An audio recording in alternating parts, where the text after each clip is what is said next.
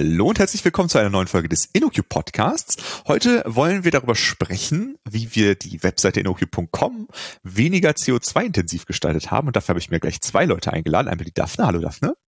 Hi zusammen. Und einmal den Daniel. Hallo. Ähm, wollt ihr euch erst einmal kurz vorstellen, bevor wir mit dem Thema anfangen? Daphne, magst du mal anfangen? Ja, hi, ähm, ich bin Daphne und ich bin Consultant bei InnoQ. Und ich habe mich seit längerem im Website-Team rumgetrieben und das in Ruby on Rails. Cool. Und du, Daniel? Ja, äh, ich bin seit 2013 bei InnoQ ähm, und auch seit ein paar Jahren im Website-Team aktiv und habe mich so die letzten ein, zwei Jahre vermehrt auch eben mit dem Thema Nachhaltigkeit in der Softwareentwicklung und IT beschäftigt und vor allem dann im, im letzten Jahr angefangen, das Thema bei InnoQ ein bisschen zu pushen. Sehr cool. Genau, also äh, ihr habt den Daniel auch schon äh, zweimal gehört. Äh, wir haben uns nämlich schon mal über das Thema unterhalten. Einmal in der Folge 105 und auch einmal in der Folge 114. Äh, da haben wir über nachhaltige Softwareentwicklung und nachhaltige Webarchitektur gesprochen. Ähm, wenn ihr die Folge noch nicht gehört habt, dann äh, ist das aber auch nicht schlimm. Also wir setzen das nicht voraus, dass ihr das alles mitgehört habt. Ähm, aber äh, wir werden auch nicht die Sachen alle wiederholen, die wir da erzählen, weil heute wird es ein bisschen äh, praktischer. Ähm, die Folgen waren ja ein bisschen theoretischer, ein bisschen abstrakter und jetzt wollen wir mal konkret über einen Fall reden, wie man das denn bei so einer Webseite hinbekommt. Ähm, aber bevor wir jetzt auf die Seite eingehen, äh, würde ich einmal noch mal kurz auf die auf die Motivation eingehen. Also wenn man jetzt überlegt, äh, man möchte als Firma dafür sorgen, dass man äh, weniger CO2 äh, verursacht, ähm, ist da die Webseite so direkt der erste Ort? Ist das das, was am meisten verursacht oder wie, wie schätzt ihr das ein, äh, Daniel? Nee, also die Website ist auf keinen Fall äh, der größte CO2-Emittent äh, bei InnoQ als Firma. Ähm, wir haben ja auch schon einige andere Dinge getan. Zum Beispiel ähm, haben wir in allen Büros auf Ökostrom umgestellt. Wir haben auch zum Teil ähm, intelligente Heizsysteme in Büros. Viele äh, von uns reisen auch mittlerweile nicht mehr mit dem Flugzeug oder kaum noch mit dem Flugzeug, äh, sei es jetzt zu internen Veranstaltungen, zu Kunden oder auch zu Konferenzen, ähm, sondern nehmen dann eben den Zug oder wir machen auch mehr Remote natürlich. Von daher haben wir auch viele andere Dinge getan, ähm, mit denen man wahrscheinlich äh, deutlich mehr CO2-Emissionen äh, vermeiden kann. Aber ähm, die Website trägt natürlich trotzdem auch ihren Teil zu den Gesamtemissionen bei. Und mhm. da man dort was einsparen kann, haben wir uns gedacht, äh, sollte man das auch tun. Egal ja, wie klein Fall. der Anteil vielleicht sein mag. Und wie viel konnten wir da ungefähr äh, einsparen? Also was, was haben wir vorher verbraucht was haben wir nachher verbraucht, Daniel? Ja, ähm, wir haben die CO2-Emissionen, die die Website verursacht, natürlich nicht ganz präzise messen können, sondern anhand eines ähm, Modells annäherungsweise schätzen müssen. Ähm, aber demnach hätten wir in den letzten zwölf Monaten, das war jetzt Stand Juli 2022, 180 Kilo an CO2-Äquivalenten ähm, emittiert, die äh, durch die Website verursacht sind. Und ähm, mhm. wir haben dann halt ein paar Maßnahmen umgesetzt ähm, nach Juli, so bis November 22 und haben dann nochmal mit dem gleichen Modell nochmal geschaut, was hätten wir dann verbraucht, wenn wir diese Maßnahmen schon gehabt hätten für diese Seitenaufrufe. Dann hätten, wären wir auf 96 Kilo an CO2-Äquivalenten gekommen. Das ist also eine Einsparung von äh, fast 50 Prozent. Mhm. Und man kann Gut. sich so vorstellen, ähm, das entspricht ungefähr einer Fahrt von Berlin nach Oldenburg mit einem Benziner oder einem Flug von Kopenhagen nach München. Mhm. Was wir da also eingespart haben. Ja, sehr cool. Also ich, ich meine, da kann man sich ja schon vorstellen, ne, dass ähm, da, das jetzt nicht äh, der größte Teil ist, den InnoQ irgendwie ausstößt. Aber ich persönlich äh, finde, es ist immer wichtig, nicht in diese Falle zu tappen, zu sagen, äh, etwas ist ein kleiner Gewinn, deswegen lohnt es sich nicht, den zu machen, äh, weil die großen Gewinne sind ja meistens die, die auch wesentlich schmerzhafter sind. Das heißt, es ist ja auch ein bisschen so eine Frage, wenn man mit relativ wenig Aufwand ähm, eine kleine äh, Einsparungen machen kann, dann ist es ja schon mal gut, weil schlussendlich müssten wir quasi auf Null kommen, weil alles, äh, was drüber ist, müssen wir irgendwie ausgleichen. Ähm, und diese Technologien sind ja auch noch nicht so richtig ausgereift. Deswegen ist es auf jeden Fall eine gute Idee, äh, alles, was nicht notwendig ist, aufs äh, Minimum zu äh, reduzieren. Ähm, aber um das jetzt trotzdem mal in irgendwie einen Vergleich zu, zu setzen, wenn ich mir jetzt vorstelle, ähm, man würde diese diese Arten von Techniken auch auf andere Sachen anwenden, ähm, dann würde man ja vielleicht auch in dem gesamten Internet Sparte quasi was sparen. Äh, was ist denn da so das Potenzial? Also wie viel äh, CO2 verursacht oder CO2-Äquivalente verursachen denn aktuell die, der, der, die Internetsparte oder, oder die, die digitale Welt, äh, Daphne? Ja, also ähm, zurzeit macht die digitale Welt etwa vier Prozent der Treibhausgasemissionen aus. Und das sind ungefähr 5,5 Prozent des äh, Stromverbrauchs, also global betrachtet. Und ähm, diese Tendenz ist halt auch steigend. Also bis 2030 wird halt ein, ein Anstieg um ein, also bis zu 21 Prozent weltweit erwartet, zumindest was den Stromverbrauch angeht. Und ähm, das entspricht auch einem Anstieg von 2000 Terawattstunden auf 8000. Und ähm, das geht natürlich auch einher mit einem Anstieg der CO2-Emissionen. Und vor allem dann, wenn der Strommix nicht weiter nennenswert ähm, weniger CO2-intensiv ist, also ne, wenn wir nicht weiter in grüne Energie ähm, investieren. Und ähm, ja, wenn man das so mit anderen äh, Sektoren vergleicht, äh, da haben wir mal versucht, irgendwie Vergleichbares auch herauszufinden, was das eigentlich bedeutet, um das mal so ein bisschen konkreter zu machen. Und ähm, da haben wir zumindest herausgefunden, dass das Gebäude ähm, neun ähm, Prozent der Emissionen ausmachen. Und wir haben uns gefragt, ja, was, worauf könnte das bezogen sein, weil das nicht näher spezifiziert wurde. Aber wir vermuten, dass es sich dabei halt ähm, um Emissionen bei zum Beispiel dem Bau und den Materialien handelt. Und ähm, das Heizen wäre dann vermutlich Teil der Energieindustrie, die dann nochmal separat gemessen wird. Und ähm, ja, also ich finde, das ist schon äh, eine krasse Relation, wenn, wenn die digitalen Emissionen quasi ähm, die Hälfte der Gebäudeemissionen ausmachen und Wohnen ist halt auch so ein essentielles Ding, genauso wie halt äh, der Zugang zur Informationstechnologie. Und, und beides sind halt so Sektoren, ähm, die halt wachsen werden und die wir immer, immer mehr brauchen und auch in Anspruch nehmen.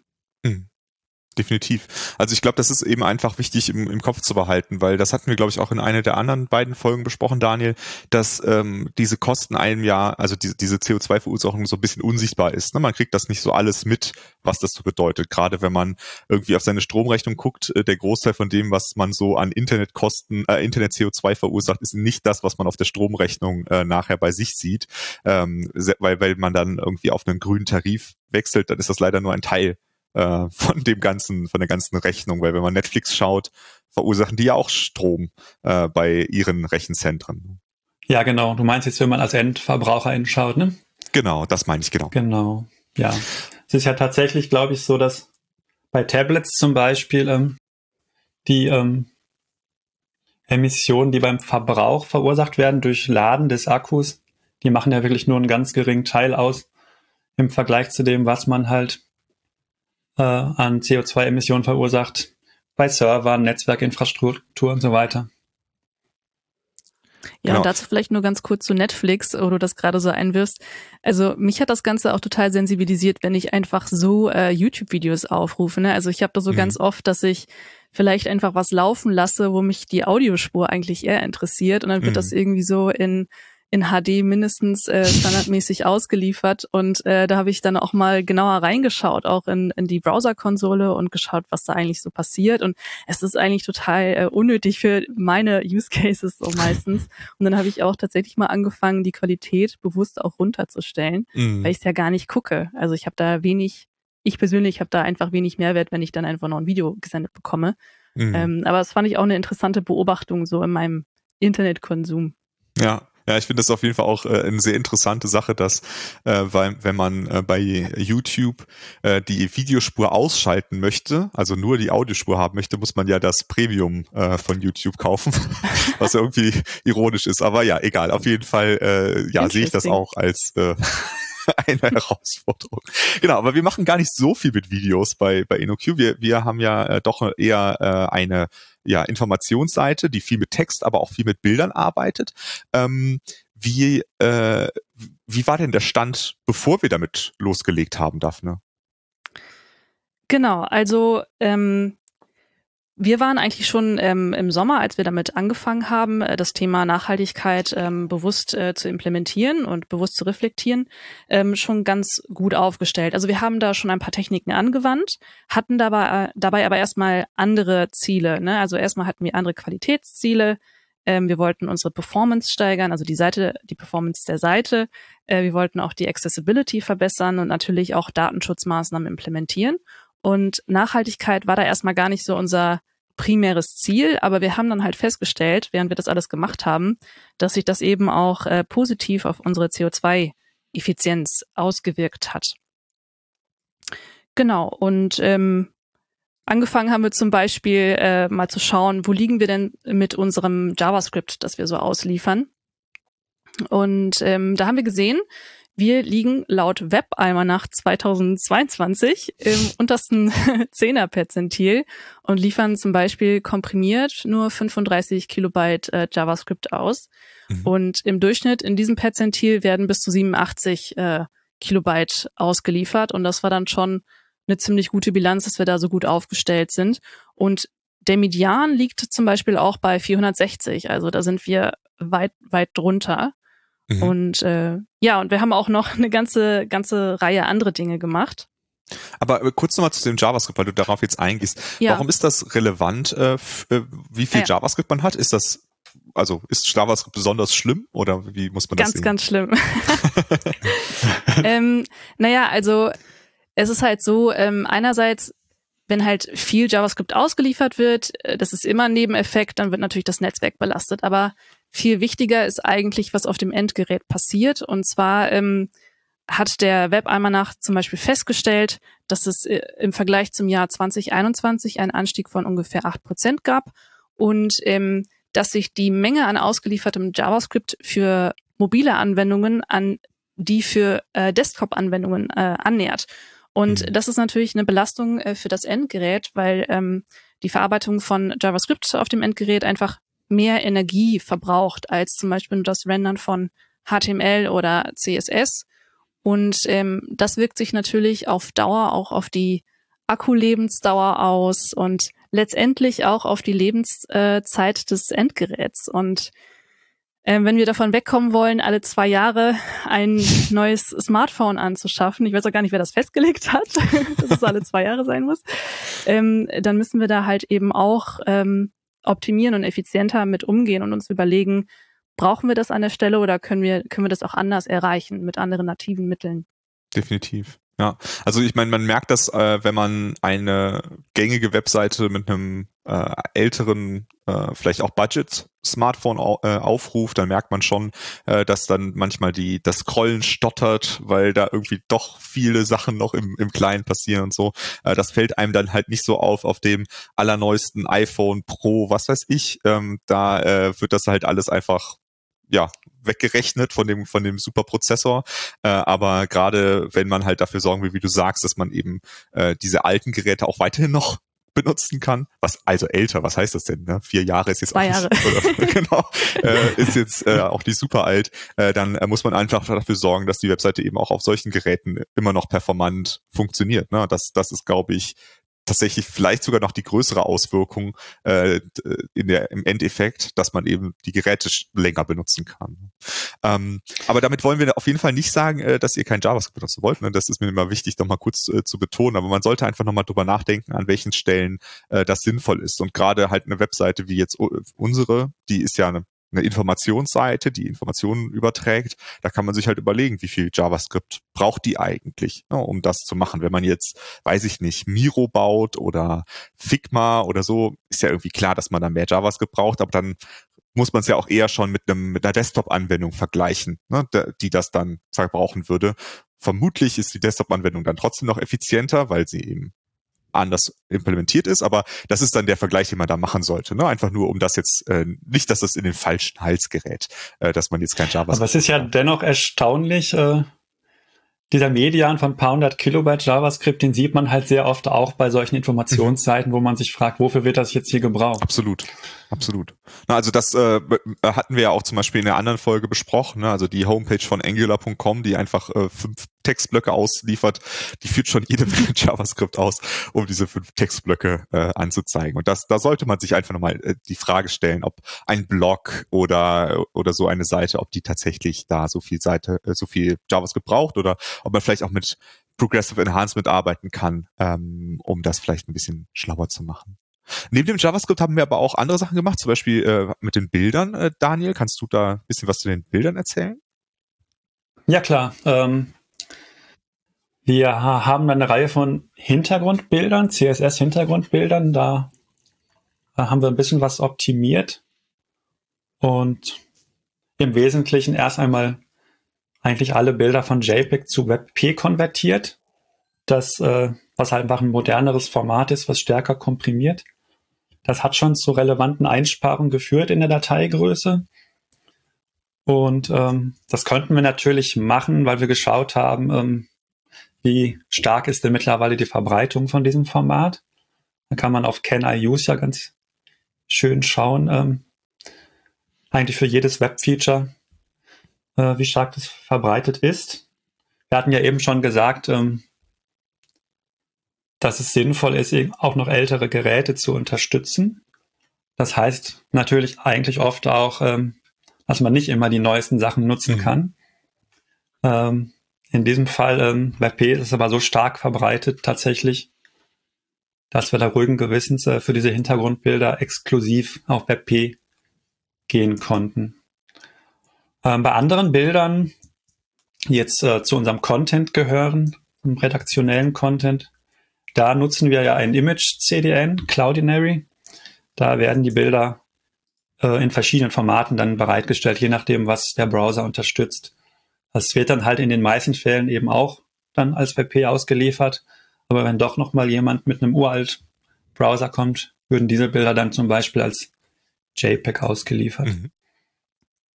Ja, also da finde ich es auch genau. noch ein, eine Sache wichtig zu betonen, ähm, wenn man sich, wenn man neuere Features benutzt, dann ist das jetzt erstmal grundsätzlich kein Grund, äh, warum man ältere Geräte nicht mehr benutzen kann. Ne? Also das, das sind zwei unabhängige Dinge aus meiner Sicht.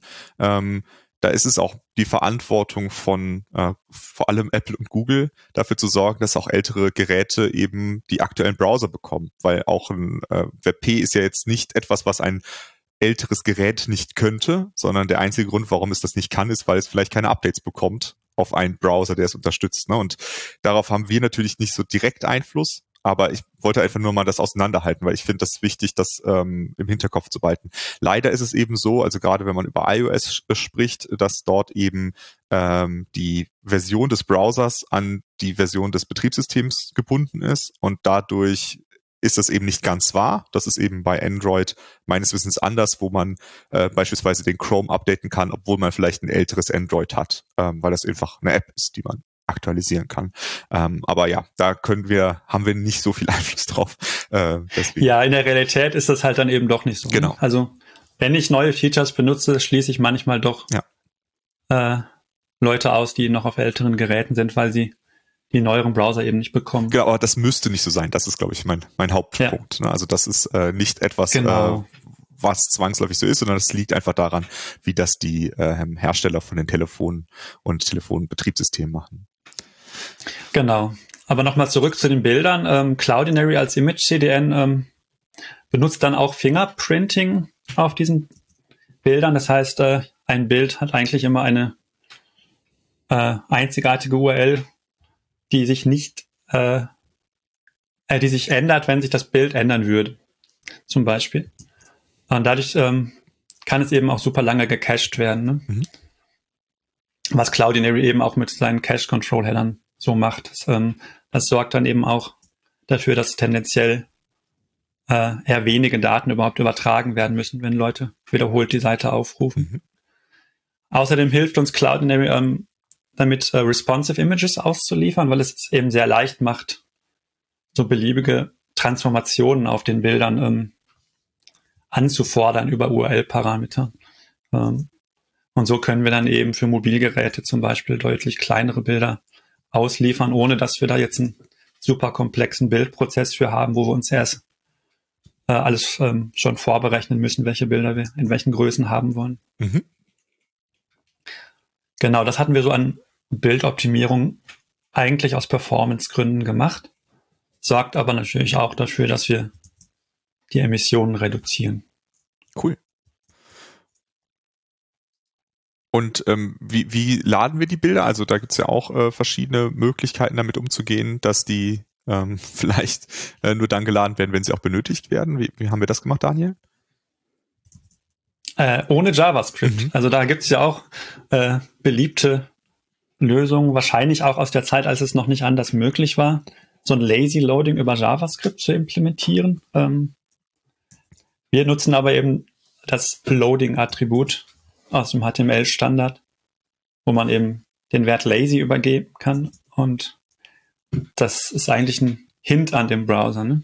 zu sagen, ähm, Bilder sollen nicht geladen werden, wenn sie nicht zu sehen sind, sondern erst, wenn man in den Viewport reinscrollt und das Bild dann zu sehen ist, beziehungsweise kurz davor wahrscheinlich würde der Browser das machen. Mhm. Ist wie gesagt ähm, ein Hint und der Browser entscheidet, wann er dann genau ein Bild lädt. Cool. Wir nutzen dieses Lazy Loading Attribut ähm, bei redaktionellen Inhalten eigentlich überall. Ähm, bei anderen Bildern, die jetzt nicht zum redaktionellen Content gehören, tun wir das natürlich nicht, weil wir genau wissen, zum Beispiel, ob ein Bild ähm, schon im Viewport ist, dann sollten wir es nämlich nicht lazy laden. Das wäre eher sogar nachteilig mhm. für die Performance.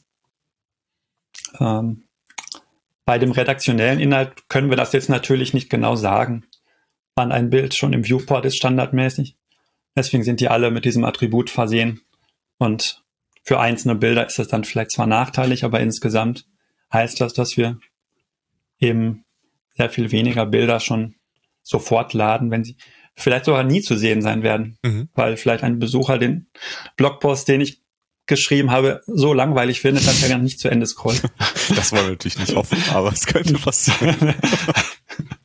ja, genau. Ja, wir haben aber auch andere Use Cases für dieses Attribut, da kommen wir vielleicht nachher nochmal drauf. Ja, zu sprechen. Ja, ja. Also ich finde es auch deswegen wichtig, weil es kann ja auch mal sein, dass jemand äh, einen Artikel aufmacht und sagt so, oh, der ist ganz schön lang, äh, ich lese den später, äh, mach den zu und mach den dann später auf einem anderen Gerät auf. Ne? Dann ist es halt Quatsch, auf dem mhm. Gerät schon alle äh, Sachen runterzuladen. Also wenn man zum Beispiel ich, ich lese gerne längere Artikel lieber auf dem Tablet als auf dem Telefon.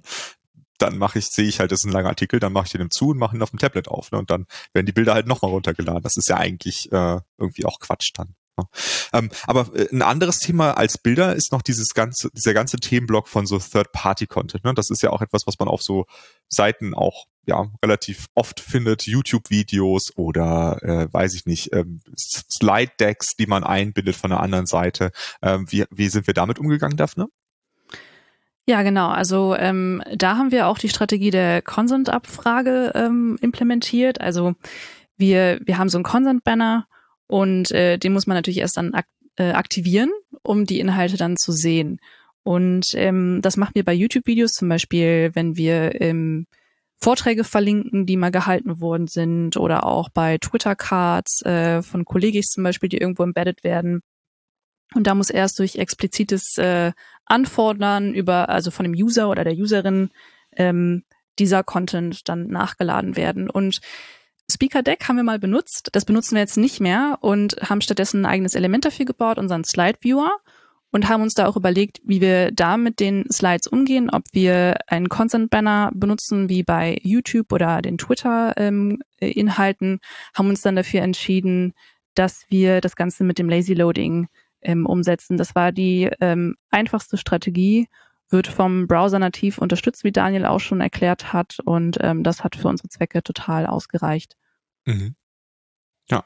Es gab ja hier auch keine andere Motivation. Ne? Bei den Twitter-Embeds und YouTube-Videos ging es ja auch um ähm, Privacy, um das Vermeiden von Tracking, ne? mhm. weil externes JavaScript und so weiter geladen wird. Ja, aber das ist ja bei Speaker Deck ja auch erstmal so, oder? Also auch dort wird ja. Genau, aber wir haben ja jetzt kein ja, Speaker Deck genau, mehr, sondern diese native ähm, eigene Lösung, mhm. wo die Folien bei uns gehostet sind. Ja, absolut.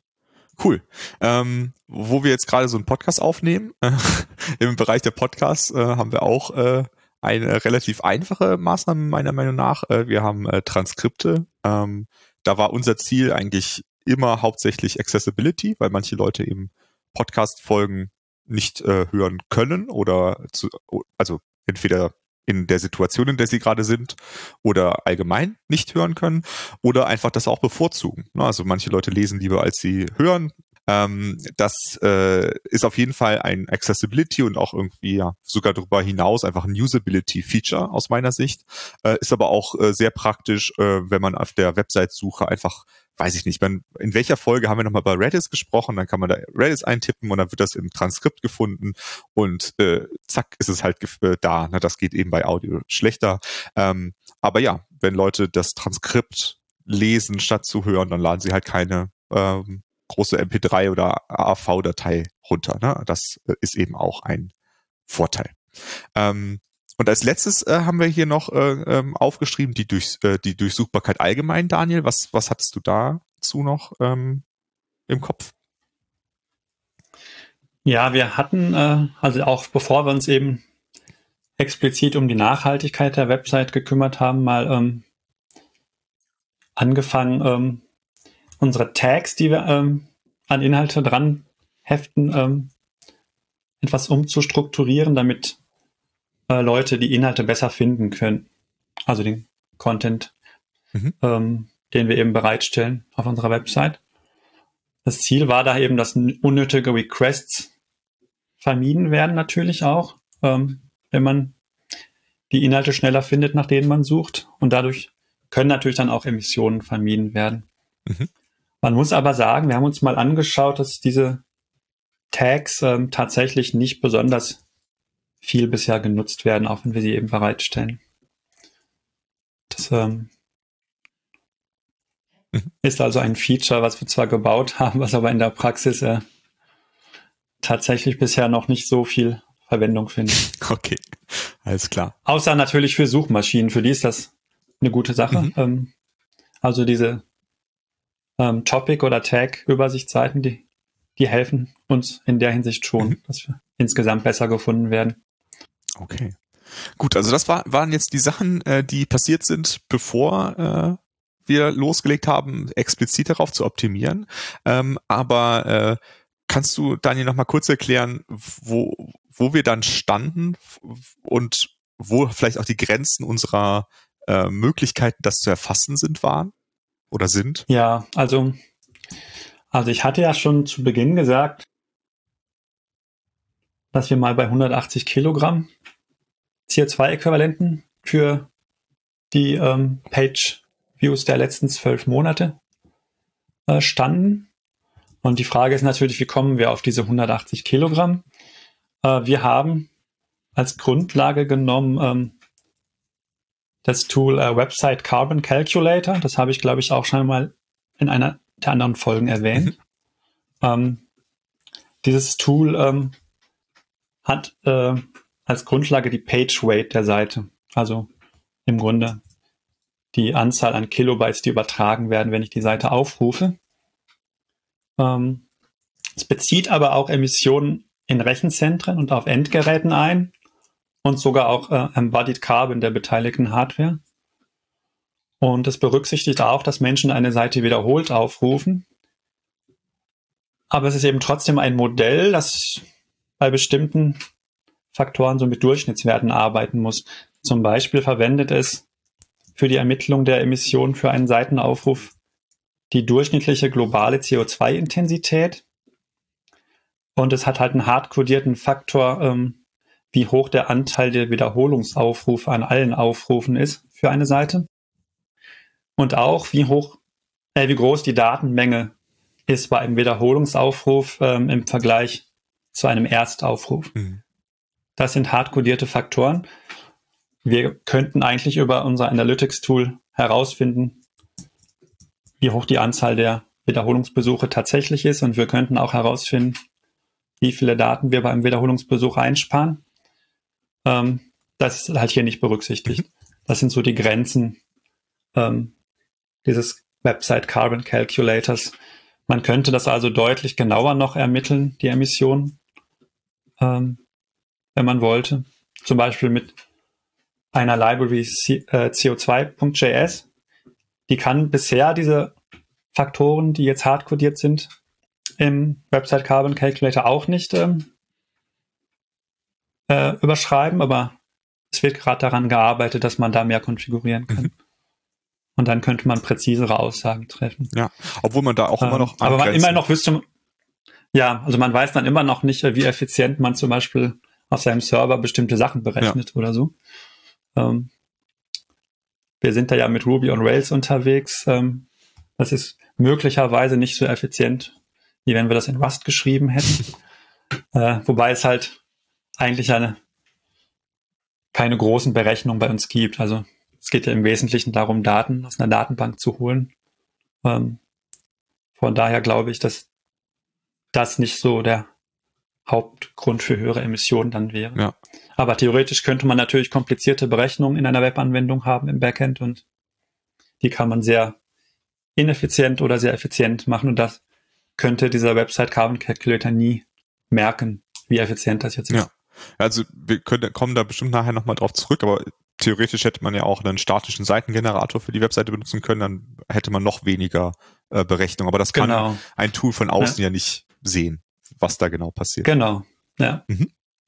Cool. Gut, also dann haben wir jetzt so uh, ungefähr den Stand. Also wir haben irgendwie 180 Kilo äh, jährliche Emissionen ähm, ge geschätzt ähm, und dann ging das Projekt los, äh, Daphne. Wie, was, wie habt ihr denn da losgelegt? Ja, genau. Also äh, Daniel hat ja gerade von den meist aufgerufenen Seiten gesprochen. Und eine dieser meist aufgerufenen oder High-Impact-Seiten ist natürlich unsere Startseite. Und da haben wir dann überlegt, wie können wir die denn optimieren? Denn wir hatten da längere Zeit ein 3D-Video, das in äh, Kooperation mit einem Medienkünstler entstanden ist.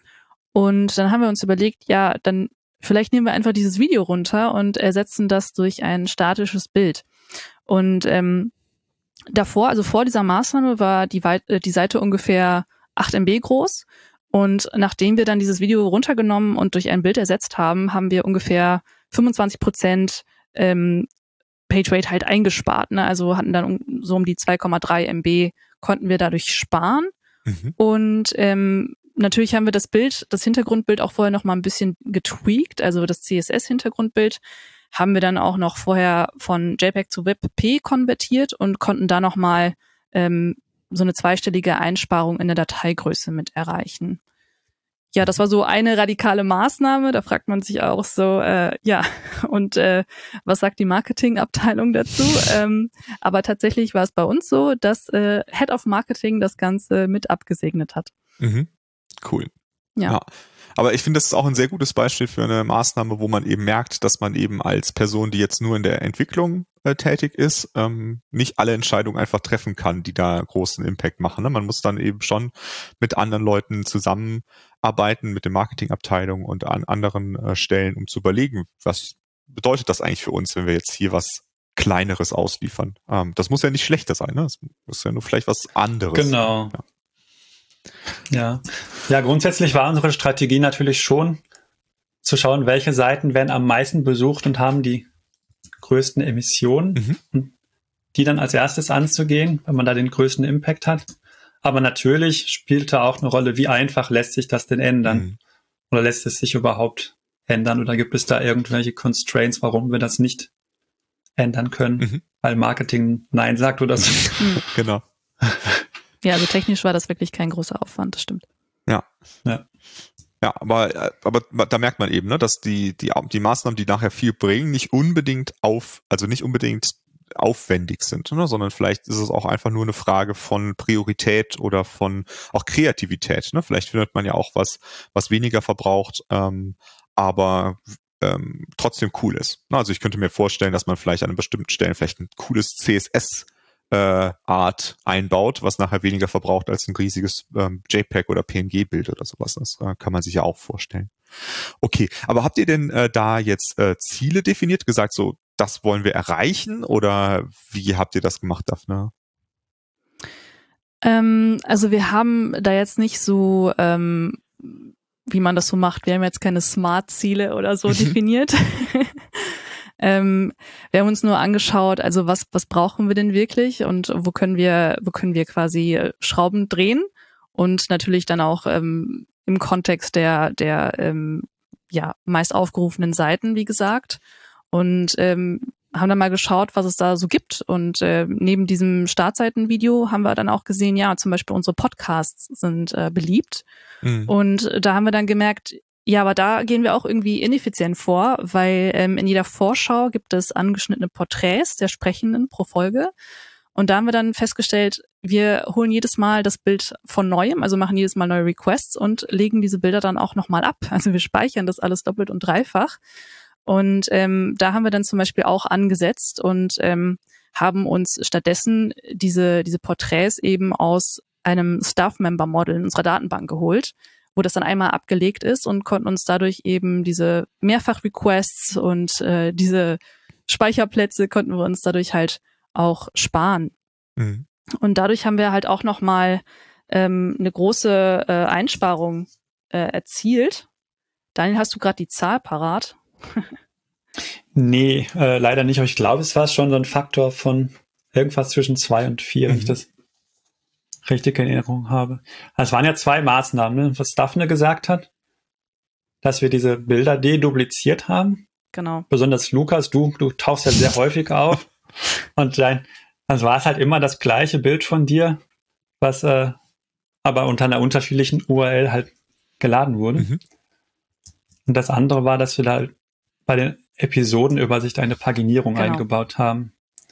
Weil vorher sämtliche über 100 Folgen ja mittlerweile ähm, auf einer Seite geladen wurden. Das war schon sehr viel. Ähm, da haben wir jetzt eine Paginierung. Die neuesten sind halt erstmal, weiß ich nicht, 10 oder 20, weiß ich nicht, wie viel wir da gerade laden. Mhm. Und beide Maßnahmen zusammen haben das eben wirklich deutlich reduziert. Genau, ich habe die Zahl gefunden. Meines waren, waren 88 Prozent ah. der Emissionen haben wir eingespart. Oh, okay, das ist wirklich. Okay. Genau, das war nämlich der Punkt, an dem ich mich selber ja. total gewundert habe. Moment, mhm. stimmt mhm. das so? stimmt unsere mhm. Grafik? Das ist ja total krass. Ja, ja, das hat sich sehr gelohnt. Ja. Ja, äh, genau. Also äh, erstmal danke, dass ihr meinen Footprint verbessert habt, dadurch, dass ich nicht so oft ausgeliefert werde. äh, aber also das andere, was was ich daran auch interessant finde, ist, dass es ja auch eine eine Auswirkung hatte, die subtil ist, aber trotzdem da ist, äh, nämlich dass es vorher so war, dass wenn sich das Avatarbild einer Person über die Zeit verändert, dass dann in den alten Folgen das alte Bild da war und in den neuen Folgen das neue Bild. Ähm, und jetzt ist es eben so, dass man in allen Folgen das aktuelle Bild bekommt. Ne? Das, also ähm, das ist äh, erstmal möchte ich nur betonen, es ist halt einfach kein Refactoring, ne, weil es ist nicht exakt dasselbe Outcome, was dabei passiert. Ähm, ja. Aber man muss dann halt überlegen, ob das halt gut oder schlecht ist. Ne? Sieht man halt, dass ich äh, bei den Folgen, obwohl ich da noch gar keinen Bart hatte, habe ich dann auf einmal einen Bart in den Folgen. Ähm, ist, ja. dann, äh, ist dann halt so. Genau. Aber äh, das wollte ich nur mal betonen, weil manchmal muss man halt auch darüber nachdenken, ob äh, so eine subtile Verhalten, also sub subtile Verhaltensänderung der Webseite, ob die halt akzeptabel ist oder nicht. Und da sind wir dann wieder in diesem Bereich, wo man dann vielleicht auch mal mit anderen Stakeholdern spricht. Ich meine, bei uns ist es tatsächlich halt sehr einfach, weil die Marketingabteilung einfach direkt im Webseitenteam das ist quasi, gehört alles zusammen, ne? das ist, die arbeiten Hand in Hand. Aber wenn man sich jetzt eine Firma vorstellt, wo das vielleicht zwei unterschiedliche Teams sind, muss man das einfach im Hinterkopf behalten, dass es da eben dann äh, einen ähm, Abstimmungsaufwand erstmal gibt, zu gucken, ist das in Ordnung, können wir das sowas machen oder ähm, geht das nicht? Ne? Also, weiß nicht, bei der Sache würde wahrscheinlich jetzt keiner Nein sagen, aber ähm, äh, könnte ja trotzdem sein. Ja, es könnte ja Gründe dafür geben, warum man dann die alten Bilder, die ursprünglich mal dran waren, an den Folgen haben will. Absolut. Um, absolut. Aber es gibt eben auch Vorteile, ja. ne? dass es irgendwie konsistenter wirkt insgesamt. Wenn man irgendwie eine, einen Staffelübergang irgendwie visuell kommunizieren möchte, vielleicht. Genau. ja, stimmt. Ja, das stimmt. Äh, guter Punkt. Äh, oder wenn man zum Beispiel auch das, den Stil seiner Bilder verändert, ne? das würde dann halt auch auf die alten zutreffen und das muss man dann halt auch überlegen, ob das passt. Ähm, genau, okay, cool. Ähm, also äh, Podcast-Seiten konnten wir ganz schön äh, stark optimieren mit einer gefühlt relativ kleinen Maßnahme. Das finde ich halt auch immer so eine Sache, die einem Mut gibt, ne? dass man nicht jetzt irgendwie tagelang investieren muss, um da was einzusparen, sondern das äh, ist ja gerade so der Punkt von uns am Anfang gewesen, dass ähm, obwohl das natürlich jetzt relativ gesehen wenig Out, ähm, CO2-Ausstoß ist, dafür auch die Maßnahmen, um das zu verhindern, eben äh, kleiner sind, weil sein Auto durch ein Elektroauto zu ersetzen ist wesentlich aufwendiger als das, was wir hier gemacht haben. Und das äh, finde ich dann, ja. irgendwie muss man das auch nochmal im Hinterkopf behalten. Ähm, eine andere Maßnahme, äh, die wir da ergriffen haben, äh, waren die, die Caching-Header zu verbessern, Daniel. Was, was habt ihr da für Schräubchen gedreht? Ja, also bei statischen Ressourcen, ähm, die kommen ja im Wesentlichen aus unserem InnoQ Style Guide. Ähm, und die sind sowieso schon fingerprinted auch gewesen. Also das heißt wiederum, wenn sich der Content ändert, ändert sich die URL. Das hatten wir eben auch schon mal bei den Cloudinary-Bildern. Da habe ich jetzt nur eine kleine Änderung vorgenommen, ähm, weil die eben sowieso eigentlich immutable sind, habe ich auch die ähm, Cache Control Direktive immutable noch mitgeschickt. Mhm. Das heißt, wenn ich das zumindest richtig in Erinnerung habe, dass äh, ein Browser auch gar keinen Conditional Request mehr macht, um zu prüfen, ob sich was geändert hat, weil er bekannt ist, dass sich hier nie irgendwas ändern wird. äh, das heißt, da werden halt noch einfach Requests eingespart. Mhm. Außerdem habe ich für äh, redaktionellen Content, also für Blogposts, Artikel oder so, ähm, getrennte Caching-Direktiven für Browser und für Proxys mhm. eingeführt. Vorher hatten wir da ähm, in dem Cache Control Header nur die ähm, Max-Age-Direktive. Die wurde dann sowohl von einem Proxy, in unserem Fall Cloudflare, als auch vom Browser ausgelesen. Und jetzt benutzten wir eben für Proxys die separate S-Max-Age-Direktive. Mhm. Und die ähm, hat dann eben deutlich längere ähm, ähm, Zeiten eben als äh, die Max-Age-Direktive, die sich an die Browser richtet. Und das heißt, dass Cloudflare unsere Seiten im Prinzip ewig cachen kann, also zumindest sehr, sehr lange, weil wir ja in der Lage sind, ähm, über die Cloudflare API bestimmte URLs im Cloudflare Cache wieder zu purgen, zu invalidieren, mhm. was wir natürlich mit einem Browser nicht machen könnten. Ja. Deswegen sind wir da etwas konservativer bei der Max-Age-Direktive. Und im Grunde ähm, heißt das fast, dass unser Cloudflare Cache ist so ein bisschen was wie, äh, wie äh, Static Site Generation dann. Mhm. Nur, dass es halt lazy passiert. Ne? Nur wenn jemand eine URL auch aufruft, ja. landet sie dort. Aber, aber das würde bedeuten, dass wenn, äh, also sagen wir jetzt mal, im CMS wird eine neue Navigation eingeführt, äh, dann würdet ihr mit einem Befehl quasi die gesamten Cache leeren äh, im Cloudflare, oder? Um das, äh, weil das jetzt HTML-Änderungen auf allen Seiten bedeuten würde. Genau. Das wäre so eine Änderung im Style Guide mhm. zum Beispiel. Ähm, das ist etwas, da können wir den ganzen Cache dann lernen, müssen wir auch tun. Wenn wir nur jetzt einen Blogpost zum Beispiel ändern, dann schauen wir halt, welche URLs müssen wir jetzt konkret im äh, Cloudflare Cache invalidieren das ist auch gar nicht so trivial, wie es sich vielleicht anhört. Das ist natürlich, einerseits haben wir mehrere Sprachen und oft ist der Inhalt trotzdem der gleiche. Ähm, EN und DE in den URLs zum Beispiel, die müssten dann eben beide invalidiert werden, beide URLs für einen Artikel. Manchmal werden aber solche Inhalte auch noch auf anderen Seiten ähm, als Kachel oder so oder in einer Übersichtsseite angezeigt. Mhm. Und auch solche Seiten müssen dann invalidiert werden. Mhm gibt ja auch diese Staff-Member-Übersichtsseiten, ähm, wo man zum Beispiel meine Artikel sehen kann. Ähm, also nicht die kompletten Artikel, aber eben die Überschrift und so weiter. Das heißt, wenn ich da was an der Überschrift ändere, hat das einen Effekt nicht nur auf die Artikelseite selber, sondern potenziell noch eine ganze Reihe anderer URLs. Mhm. Und das äh, ist relativ komplex, das äh, korrekt zu invalidieren. Ja, das kann ich mir vorstellen. Ähm, cool. Und ähm, also neben den Caching-Headern habt ihr aber auch noch die, die Bilder nochmal weiter äh, optimiert. Was habt ihr da gemacht, Daniel? Äh, genau. Wir haben ja schon responsive Images gehabt, also für redaktionellen Inhalt, ähm, wo wir eben dieses Source-Set-Attribut benutzen. Das ähm, war aber nicht so optimal bisher. Ähm, wir haben halt einfach nur für verschiedene ähm, Bildschirmauflösung dann verschieden große Bilder ausgeliefert. Es ist schon mal nicht schlecht, ähm, aber eigentlich spielt eben auch noch die eine Rolle, ähm, wie groß eben der Viewport dieses Gerätes jetzt gerade ist. Mhm. Ähm, und so haben wir jetzt eben verschiedene Breakpoints, wo wir dann verschiedene große Bilder ausliefern. Das ist komplexer als einfach nur für, sagen wir mal, äh, eine Bildschirmauflösung von 1x, 2x oder so weiter, mhm. halt die entsprechende Größe auszuliefern, aber es sorgt eben dafür, dass wir oft nicht deutlich größere Bilder ausliefern als notwendig. Ja. Ähm, weil das vor allem auch relevant ist, weil die, die Mobilgeräte ja häufig über mobiles Internet gehen, was ja auch äh, energieintensiver hm. ist. Also auch da große Bilder auszuliefern, ist ja besonders schädlich, sage ich mal. Genau. Mhm. Das äh, hat schon einiges gebracht. Ähm, man wird da natürlich nie die perfekte äh, Lösung finden. Nee. Perfekt wäre ja wirklich für jedes Gerät passend zur Auflösung und zur Breite des Viewports genau die passende Bildgröße auszuliefern. Das geht natürlich nicht. Man muss halt schauen, dass man einen guten Mittelweg findet. Man möchte nicht zu viele verschiedene Varianten eines Bildes haben, mhm. natürlich.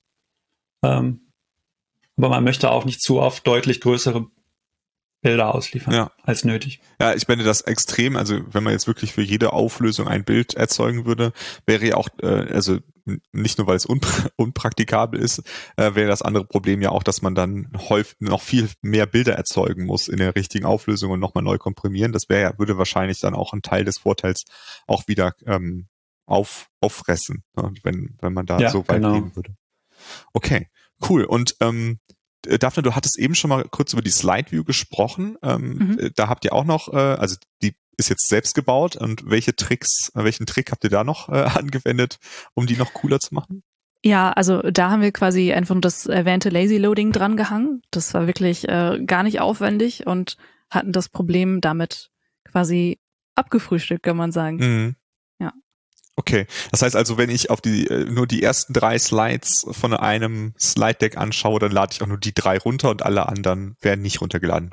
Äh, genau, also mhm. unser Slide Viewer funktioniert so, dass man halt äh, in einem separaten Embedded Fenster quasi scrollen muss mhm. und ähm, immer wenn man scrollt, dann werden halt Images nachgeladen. Mhm. Wenn man äh, gar nicht diesen Punkt auf der Seite erreicht, dass diese Slides überhaupt im Viewport sind, natürlich, ne, weil es zum Beispiel irgendwas Interessanteres gibt wie ein Audio Stream oder ein Video mhm. oder sowas, dann wird es gar nicht erst ausgelöst. Mhm, cool. Sehr cool.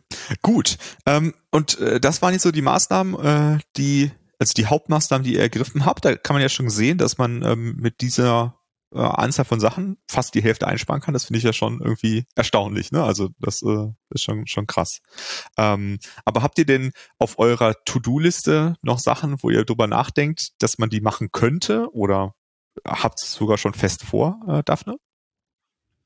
Ja, also da gibt es einige Sachen auf der To-Do-Liste. Ähm, ich kann mal mit einer Sache anfangen und zwar geht es da um das Asset Bundling. Ne? Also ähm, unsere CSS und JavaScript äh, Bundles, wir pflegen jeweils ein Bundle für einmal CSS und einmal JavaScript und beides bekommt halt auch ähm, den Fingerprint, von dem Daniel schon gesprochen hat, halt auch analog zu den Images. Und ähm, so kann man davon profitieren, dass die sehr lange gecached werden können. Wenn sich jetzt zum Beispiel irgendwas am Style ändert, dann äh, wird der Fingerprint erneuert. So, und ähm, wie gesagt, man kann das sehr lange cachen und das bedeutet, dass es pro Session keine weiteren Requests äh, anfallen, also keine weiteren Requests nötig sind, um diese Assets dann auch zu holen. Aber der Nachteil ist, dass wir eventuell auch sehr viel unbenutzten Code mit ausliefern. Mhm. Und da haben wir uns dann überlegt, vielleicht könnte man das Ganze noch optimieren, indem man es feiner aufsplittet. Mhm. Ähm, das Problem wäre, also es gibt dann wieder Trade-offs, nämlich äh, wie gesagt, in der Session würden dann wieder mehrere Requests anfallen, um äh, die verschiedenen Assets dann zu holen. Ähm, aber wie gesagt, das, das ist nur auf eine Session bezogen. Natürlich kann man global betrachtet auch seine Assets oder seine Bundles feiner aussplitten und die jeweils mit einem Fingerprint versehen. Das spricht mhm. überhaupt nichts gegen. Ähm, allerdings, wenn wir jetzt die Dinge dann wieder zusammenbauen, dann, dann könnte es wieder eine Komplexität im, im Bildprozess geben. Und ähm, da müssen wir noch evaluieren, was wir da genau machen können. Also mhm. welche Teile liefern wir aus, die wir vielleicht nicht brauchen in, in einer Session oder sowas. Da müssen wir selber noch schauen, ob es sich für uns lohnt. Mhm. Ja. Man müsste ja auch eigentlich erstmal gucken, ähm, was ist eine typische Session. Genau, ja. es kann ja zum Beispiel sein, dass viele Leute einfach nur einen Artikel sich anschauen und dann nichts mehr. Mhm.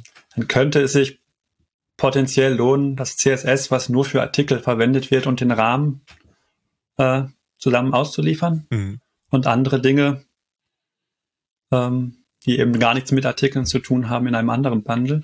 Ja. Als Beispiel. Ja.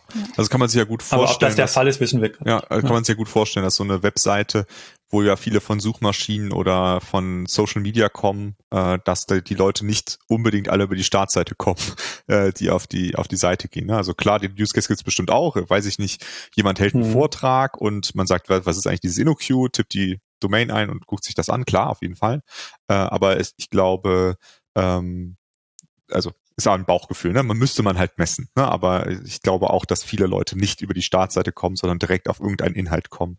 Und wie viele weitere Sachen, die sich dann angucken, ist dann eben die Frage. Ne? Das äh, ist schwer zu sagen. Aber auf der anderen Seite finde ich, äh, sollte man das auch noch mal im Hinterkopf behalten, wenn man hier sowieso relativ wenig JavaScript hat, ne, dann lohnt sich das JavaScript-Splitting natürlich weniger, als wenn man jetzt sehr viel JavaScript hat. Da lohnt es sich halt sehr früh ja. darüber nachzudenken. Ne? Das äh, ist auch noch so eine Sache, ja. die man im Hinterkopf halten muss.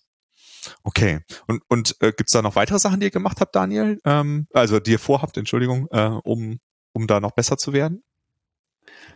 Ja, also eine Sache, die wir eigentlich sehr wichtig finden, wo wir zugegebenermaßen aber noch nicht so richtig mit angefangen haben, ist, ähm, dass wir ähm, die Leute, die Content einpflegen ins CMS, auch für das Thema sensibilisieren. Mhm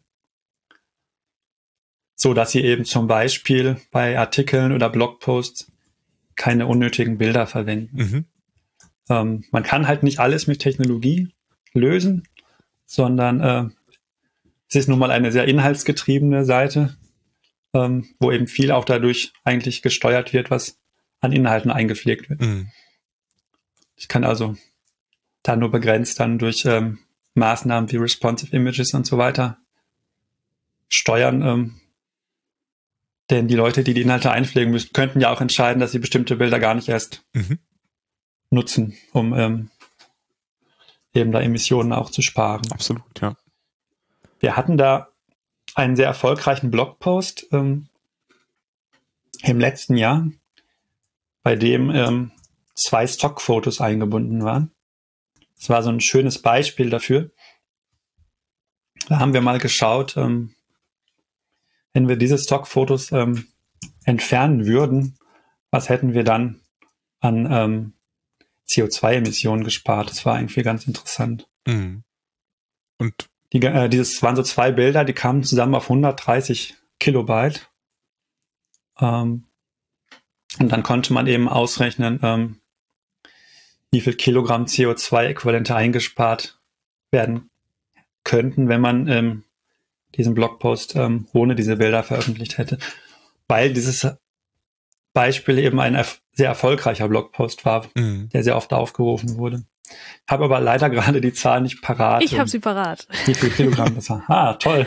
Genau, also wir sind drauf gekommen, hätte man in den ersten zwölf Monaten nach Erscheinen dieses sehr erfolgreichen Blogposts diese Bilder von Anfang an nicht dabei gehabt, dann hätten wir 2,7 Kilogramm CO2 gespart. Mhm. Und mit dieser gesparten Energie hätte man 450 Liter Wasser kochen können. Wow, krass. Also gar nicht, gar nicht übel, ne? Das ist eine Menge Kaffee. das stimmt. Äh, obwohl da auch noch der äh, Energiebedarf von dem Kaffeerösten auch noch ganz schön eine Rolle spielt. Aber egal, das ja, ist klar, das stimmt. Thema. Cool, ja. aber ich ja. finde das sehr, sehr anschaulich, äh, sich das vorzustellen, äh, wie viel das ausmachen kann äh, weil ich meine, gerade irgendwie 130 Kilobyte Bild klingt jetzt ja auch nicht so super viel. Ne? Also es ist ja jetzt nicht eine riesige Zahl. Ähm, und dass das so viel ausmachen kann, äh, finde ich dann doch schon wieder erstaunlich. Ja, also gerade wenn das halt so Dekorationsbilder sind. Ja, es kommt halt immer darauf an, wie oft so eine Seite eben aufgerufen wird. Mhm. Ja. Manche Seiten, die einfach e-, extrem häufig aufgerufen werden, ähm, die ähm, können dann eben entsprechend große Effekte ja, haben. Absolut. Ist halt so ähnlich wie ähm, ich das in einer der letzten Folgen dieser Podcast-Serie, glaube ich, schon mal erzählt hatte, von einem Entwickler aus den Niederlanden, der eine JavaScript-Dependency aus einem WordPress-Plugin mhm. entfernt hatte. Er hatte da einen Blogpost zugeschrieben, wie viel äh, CO2-Emissionen das äh, verhindert hat, weil sein Plugin, glaube ich, bei zwei Millionen Websites irgendwie verwendet wurde. Mhm. Ja, genau. Ne, also das, das finde ich auch äh, nochmal klar, dass man da drüber nachdenken muss, vielleicht bei der eigenen Homepage, äh, die nicht so oft aufgerufen wird, ist es was anderes als bei der Startseite von, weiß ich nicht, äh, irgendeinem großen Konzern, auf den das die Tausende von äh, Page-Views pro, pro Stunde haben. Das ist eben doch noch zu beachten. Sehr cool. Gut. Ähm, ja, ich wollte noch ganz kurz hinzufügen. Mhm. Ähm, wir haben uns auch überlegt, vielleicht könnten wir ja auch unsere Mitarbeiter da irgendwie unterstützen. Ne? Also, mhm. weil es ist ja auch ähm, nicht immer so vorhersehbar, ähm, wie gut jetzt so ein Blogpost durch die Decke geht oder mhm. ähm, wie viel Page man ähm, oder äh, Emissionen man äh, gerade mit seinem Design und so äh, ähm, auslöst. Und deswegen haben wir halt auch überlegt, ob wir vielleicht so eine Art Carbon Budget pro Seite irgendwie äh, umsetzen könnten, dass unseren äh, Redakteuris dann äh, unter die Arme greift und zeigt, hör mal, guck mal, ne, so wie deine, dein Blogpost gerade aufgebaut ist, äh, imitierst du so und so viel. Mhm. Und ähm, vielleicht auch an speziellen Punkten mal darauf hinzuweisen, lieber Vektorgrafiken zu nutzen, zum Beispiel bei Diagrammen oder sowas. Ne? Also da so kleine äh, Nudging-Hints zu geben, mhm. um so ein bisschen das Verhalten dann in die richtige, richtigen Anführungszeichen äh, Richtung dann zu entwickeln, ja. Ja. Aber das ja, müssen wir halt auch noch evaluieren, inwieweit das dann möglich wäre. Mhm. Ja, vor allem, weil es einfach auch ähm, bedeutet, dass man als Mensch, der da einen Artikel schreibt, man einfach selbst sich darüber bewusst werden kann. Ne? Dann kann man ja sagen, nee, mir ist das Bild das, das wert. Ne? Also das Bild ist wichtig, deswegen soll das drin bleiben. Klar, das ist verursacht CO2, aber ich finde es wichtig. Ne? Und das könnt ihr ja nicht als Leute, die das CMS schreiben, einfach global entscheiden, so ab sofort gibt's keine Bilder mehr. Das wäre irgendwie eine, glaube ich, ne, keine gute Entscheidung. Ja, genau. Also wir haben da keine Metrik für unnötige Bilder festgelegt. Genau. Ich äh, vermute auch, dass, dass äh, es vielen wichtig ist, ähm, ähm, wie viel, ja, was der Footprint so ist, den sie damit verursachen. Aber ich glaube, wie du auch schon sagtest, es ist immer besser, wenn man eine bewusste Entscheidung dann treffen kann. Mhm. Und sagt, ja, das ist es mir wert, das unterstützt meinen Inhalt und dann ist auch dann ist es auch okay.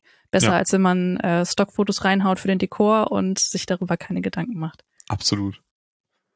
Cool. Äh, und eine, eine Maßnahme, die ihr noch äh, so im, im Beta-Modus habt, ist ja dieser Eco-Mode. Äh, magst du dazu noch was erzählen? Daniel? Äh, ja, gerne. Ähm, ja, es ist natürlich nicht so leicht, äh, den äh, Eco-Mode jetzt hier äh, zu bewerben, ohne dass die Leute es sehen können, aber ich versuche es mal zu beschreiben. Wir können auch einen Link in die Show ähm, packen. ja, genau. Also es ist ein Proof of Concept bisher. Es geht eben darum, dass man bewusst sich entscheiden kann, ähm, eine Version der Website äh, sich anzuschauen, die weniger Emissionen verursacht. Und was wir da bisher umgesetzt haben, ist eigentlich nur, dass ähm, diese ähm, Porträts, die wir bei den Podcast-Folgen haben, die wurden ja schon mal erwähnt, ähm, dass wir die vektorisiert ausliefern, wenn der Eco-Mode aktiviert mhm. ist. Ähm, das ist nämlich mit Cloudinary tatsächlich super einfach. Wir können das wieder über Cloudinary ähm, Query äh, URL-Parameter steuern, dass wir das vektorisieren wollen, weil das einfach eine Transformation ist. Können wir auch sagen, wie viel ähm, Details noch enthalten sein sollen in dem vektorisierten Bild und wie viele Farben. Und dass wir das gerne als SVG haben wollen. Das machen wir alles mit relativ wenig Details und Farben. Mhm. Und das ähm, spart dann eben auf dieser Podcast-Übersichtsseite und auch auf den Seiten der einzelnen Folgen eben auch nochmal ziemlich viel ähm, an ähm, Datentransfer ein und damit auch an Emissionen. Ja, ja. Dieser Eco-Mode ist aktuell aber nur über einen Query-Parameter aktivierbar. Das heißt, es gibt jetzt kein UI oder sowas, wo ich den auswählen kann. Mhm. Manche anderen Webseiten haben dafür zum Beispiel so einen Schalter, so einen Toggle-Button oder sowas, wo ich das machen kann. Denkbar wäre aber vielleicht auch, dass man äh, da auf die HTTP Request Header schaut. Da gibt es ja auch so ein Save Data Attribut, es wird aber, glaube ich, bisher noch nicht von vielen Browsern unterstützt. Mhm. Aber das sagt eben dem Server auch, ähm, die Person, die diese Seite gerade aufruft, die möchte gerne Daten sparen. Mhm. Zum Beispiel, weil sie eben mobil unterwegs ist. Ja. Und dann kann der Server sich entsprechend anpassen. Mhm. Ja, aber also ich glaube, wir packen in die Show Notes mal einen Link auf die Podcast-Seite von dieser Folge. Dann äh, könnt ihr das ja einfach mal, mal sehen, wie das da konkret aussieht. Aber wie gesagt, es ist halt noch in Beta, deswegen ist es eben einfach noch nicht irgendwo ver, ver-UI'd. Ähm, genau, und vor allem, weil es auch noch nicht viel tut. Ne? Genau.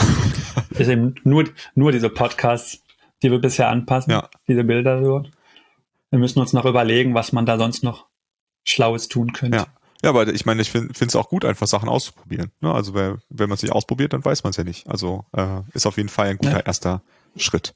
Ähm, aber ihr habt äh, bestimmt äh, viele Diskussionen darüber geführt, über Sachen, äh, wo ihr euch dann äh, gesagt, wo ihr gesagt habt, hm, wissen wir jetzt noch nicht, ob wir das tun wollen oder äh, vielleicht machen wir es später oder was auch immer. Ähm, was, was fällt dir da in dem Bereich ein, Daphne, für, für Maßnahmen, die ihr erstmal nicht machen wollt? Ja, genau. Also klar, wir haben uns auch über Grenzen Gedanken gemacht und wo unsere Prioritäten so liegen. Und eine Grenze, an die wir so gestoßen sind, das ist aktuell unser Corporate Design. Also wir benutzen zum Beispiel äh, auch hochauflösende Fotos auf unserer Workseite. Das waren bisher Bitmap-Bilder. Äh, Daniel, du hattest doch ähm, vor kurzem noch praktisch damit zu tun. Hat sich da was geändert oder machen wir das eigentlich immer noch so? Weißt du das gerade? Äh, das weiß ich leider okay. gerade nicht. Aber mein letzter Stand war einfach, dass wir äh, hochauflösende Bitmap-Bilder äh, benutzen. Wir mhm. wollten das ähm, auf jeden Fall noch optimieren, aber momentan sind wir eben noch an dem, an dem Stand, dass wir die erstmal beibehalten, um halt auch unsere Kultur zu kommunizieren. Das ist so ein Punkt. Und ein weiterer Punkt ist halt auch ähm, Typografie. Also unsere Hausschrift zum Beispiel, die hat dann mehrere Schriftschnitte und so. Und ähm, da haben wir uns überlegt, könnte man das irgendwie optimieren? und vielleicht irgendwie un unbenötigte Characters da äh, raus, äh, also entfernen. Allerdings wissen wir noch gar nicht genau, welche Characters wir nicht brauchen. Mhm. Ähm, eine Alternative zu herkömmlichen Fonts wären zum Beispiel auch Variable Fonts, dass man die halt nutzt, weil die alle möglichen Schriftschnitte dann in einem äh, bündeln. Ähm, aber da muss man dann nochmal im konkreten Fall prüfen, ob wirklich diese Variable Font dann auch äh, kleiner ist, als diese ganzen einzelnen mhm. Schriftschnitte zu laden. Ähm, genau, also das müssen wir noch äh, evaluieren. Und ähm, ja, sonst, ähm, ich glaube, das waren so die, die Hauptpunkte. Also wirklich so, wenn es ums Corporate Design geht, mhm. da müssen wir dann gucken, ähm, welche Trade-offs wir tatsächlich verschmerzen können und welche Dinge uns aber sehr wichtig sind, dass wir die dann, trotzdem sie eben Kosten haben, Emissionskosten haben, dann doch beibehalten wollen, erstmal vorläufig. Ja, ja ich, also ich, ich finde, in dem Bereich ist halt auch eine Sache, die, die man da äh, im Hinterkopf behalten sollte. Ähm, man möchte ja, dass seine Webseite irgendwie schon so einen eigenen Charakter hat. Ne? Die, die soll halt schon irgendwie herausstechen und man soll sagen, hey, das ist unsere Webseite und die erkennt man auch wieder. Ähm, und aus meiner Sicht ist halt ein Font, der eben nicht einer von diesen Standardfonts ist, äh, von Google Fonts oder äh, eine von den Systemschriften oder so, äh, eben eine gute Art zu sagen, hey, das ist halt unsere Identität. Und wir haben eben einen Font, den man sonst, glaube ich, sonst selten trifft, auf unseren Sachen verwendet. Und ähm, vielleicht ist es dann auch okay, diesen einen Font auszuliefern und zu sagen, hey, das das bezahlen wir, aber dafür müssen wir dann vielleicht an anderen Stellen nicht so viele Logos oder was auch immer äh, einblenden, äh, um das auszugleichen. Also ähm, ich finde, ein Font ist eine gute Investition äh, von ähm, Kilobytes in der Auslieferung äh, im Vergleich zu anderen Maßnahmen, um da irgendwie diese Einzigartigkeit äh, hinzubekommen. Vor allem, wenn man bedenkt, dass es ähm, ja, das halt das Font-Rendering eben nicht so, äh, also da, da kann man nichts sparen, wenn man einen anderen Font nimmt im Vergleich zu weniger Bildern. Wenn man weniger Bilder rendert, spart man eben dann doch wieder Strom. Äh, und das, äh, finde ich, sollte man immer auch ein bisschen beachten. Ähm, wenn man solche ja, Sachen auswählt. Ja, absolut. Und äh, Typografie gehört ja auch zu den Designgrundlagen. Und ja. wenn wir schon äh, dabei sind, also übers Layout kann man kann man ja auch einiges an mhm. Individualität auch erzeugen. Ne? Also wenn das nicht immer so der Standard ist, sondern wenn man da kreativ wird, ähm, kann man auch darüber viel, viel eigenes kommunizieren und Definitiv. vielleicht auch durch ein, zwei Brand Colors oder sowas. Mm, absolut, das stimme ich dir absolut zu. Ähm, okay, und jetzt mal ab, ab davon ähm, gibt es ja auch einfach nochmal dieses ganze Themenbereich, was wäre denn, wenn man die Webseite nicht mehr als als CMS betreiben würde, sondern stattdessen eine statische Seite generiert. Was sind da eure Überlegungen gewesen, Daphne? Ja, ich hoffe, ich kriege das jetzt einigermaßen geordnet zusammen. Ähm, also da wäre zum Beispiel ein Ansatz, ein, ähm, ein Jamstack oder ein Headless CMS zu pflegen. Ähm, also in dem Fall ist Jamstack kein klassischer Technologiestack, wie man das vielleicht vermuten würde bei dem Wort. Das ist da irreführend. Ähm, früher stand Jam mal für JavaScript, APIs und Markup. Und eigentlich ähm, geht es im Wesentlichen darum, dass man weg von dynamisch generierten Seiten kommt, äh, geht. Ich verhaspel mich, verhaspel mich jedes Mal dabei. Ähm, genau, und einfach quasi zurück zu statisch generierten Seiten geht. Also mhm. ich finde das auch immer ganz witzig, dass dann so alte Sachen wieder neu, ja. neu äh, ähm, verpackt werden. Ähm, genau, das ist so, so der Kerngedanke dabei. Und äh, für uns würde das halt bedeuten, dass wir unser Frontend, das wir aktuell dynamisch für jeden Besuch äh, generieren und ausliefern, dass wir das einmal statisch pre-rendern mhm. und das dann auch cachen können. Mhm. Und dann würden wir unser CMS halt weiter ähm, als Content, äh, also quasi als Content-Basis so gesehen benutzen, auch mit unserem Admin-Backend. Man könnte weiter Inhalte einpflegen und ähm, die könnten dann eben in die statisch, ähm, also dann könnte die Pipeline quasi anlaufen und da könnte ein statischer Website-Generator mit eingebunden sein, der dann die aktuellen Inhalte in die statischen Seiten mit integriert. Mhm. Und dann hat man quasi den neuesten Stand. Und ähm, ein Vorteil davon wäre natürlich auch, abseits davon, dass man schon pre-gerenderte Seiten hat, die nicht jedes Mal neu gebaut werden müssen, dass auch komplizierte Caching-Strategien halt entfallen, weil Daniel mhm. hat ja mhm. schon vorher ähm, angeschnitten, dass es ähm, eine Herausforderung ist, äh, alle Ressourcen äh, alle Referenzen auf Ressourcen halt abzudaten. Und diese Schwierigkeit hätten wir dann zum Beispiel auch nicht mehr. Ja, verstehe. Also ich meine, das ist ja dann schon eigentlich eher ein Trade-off in diese Richtung. Ne? Vielleicht ist es gar nicht so viel effizienter, weil aktuell ist es ja auch so, dass die Seite quasi einmal ausgerechnet wird in der Rails-Anwendung und danach wird sie eh von, Net, äh, von ähm, Cloudflare, nicht von Netlify, von Cloudflare ausgeliefert. Ähm, und äh, das heißt, da ist der Unterschied in der ähm, ja, Rechenzeit vielleicht gar nicht so richtig groß. Ne? Äh, aber du hast absolut recht, ne? dann ist es halt eher eine Frage, äh, spart man sich damit eben Caching Komplexität mhm. ein. Ähm, man kann sich ja auch vorstellen, ja. wenn man jetzt irgendwie alle Seiten immer wieder neu baut und viele davon haben sich gar nicht geändert, dann hat man die ja vielleicht unnötig erzeugt. Also ist auch. Das stimmt natürlich auch. Ja. Ähm, andererseits sind halt bisher unsere Cache Control Header eben auch die für Cloudflare obwohl wir da den Cache purgen können, haben wir uns nicht getraut, die so auf ewig ja, zu setzen. Ja. Weil wir eben wussten, dass wir vielleicht manchmal was nicht erwischen, was wir mhm. invalidieren müssten. Ja, das stimmt. Deswegen, ähm, da wäre das mit dem statischen Rendern noch im Vorteil, mhm. ähm, weil wir halt genau dann, wenn sich was ändert, wissen wir, dass es auch geändert ähm, im CDN ankommt. Ja, das stimmt. Das ist ein guter Punkt. Also ich, ich meine, glaube ich, vor allem, dass wahrscheinlich das jetzt nicht ein riesiger Unterschied wäre, ne? weil also ähm, von von der rechten ähm, Rechenzeit, die dafür benötigt wird, ist es ein ja. Unterschied, das glaube ich auch, aber ich glaube, der ist nicht so riesig groß, wenn man sowieso sehr viel mit CDN äh, Caching arbeitet, ähm, wo das dann eh abgelegt wird, weil ähm, wir doch ja relativ viele Zugriffe aus Deutschland ähm, haben, vor, aber auf unsere Inhalte und jetzt nicht so viel weltweit, also auch klar, aber nicht so viel. Das heißt also, viel wird dann auch auf den äh, deutschen CDN-Knoten ähm, gecached und deswegen denke ich, ist der Unterschied nicht so riesig groß. Ähm, weil man muss natürlich auch da ganz klar sagen, also äh, wenn man jetzt das umbauen wollen würde, das wäre eben nicht so ein Projekt, was man mal so nebenbei macht. Ne? Also das ist dann schon eine ziemlich große Änderung der Architektur und des Codes, äh, die dann viel Aufwand ist. Ne? Und das ist dann eben der Punkt, ja. wo man drüber nachdenken muss, ähm, ist der, ist es den Aufwand wert? Ne? Und das muss man dann einfach bewerten. Genau. Also sämtliche HTML-Templates, die wir jetzt so in der Rails-Anwendung haben, könnte man ja wahrscheinlich in der Form nicht mehr mhm. weiterverwenden. Ja. Man müsste sich überlegen, wie ich als äh, Redakteuri ähm, schnell ein Preview bekommen kann von dem Inhalt, den ich gerade schreibe mhm. und so weiter. Hat also auch Herausforderungen natürlich, dieser Ansatz. Ja. Cool. Gut, dann äh, würde ich jetzt äh, äh, sagen, ähm, kommen wir langsam äh, zum, zum Ende der Folge. Ähm, äh, Daphne, magst du noch einmal kurz äh, so zusammenfassen, was so aus deiner Sicht die, das Gesamtbild ist von, von dieser, äh, von diesem Projekt, was, was ihr da das halbe Jahr äh, vor allem äh, getrieben habt?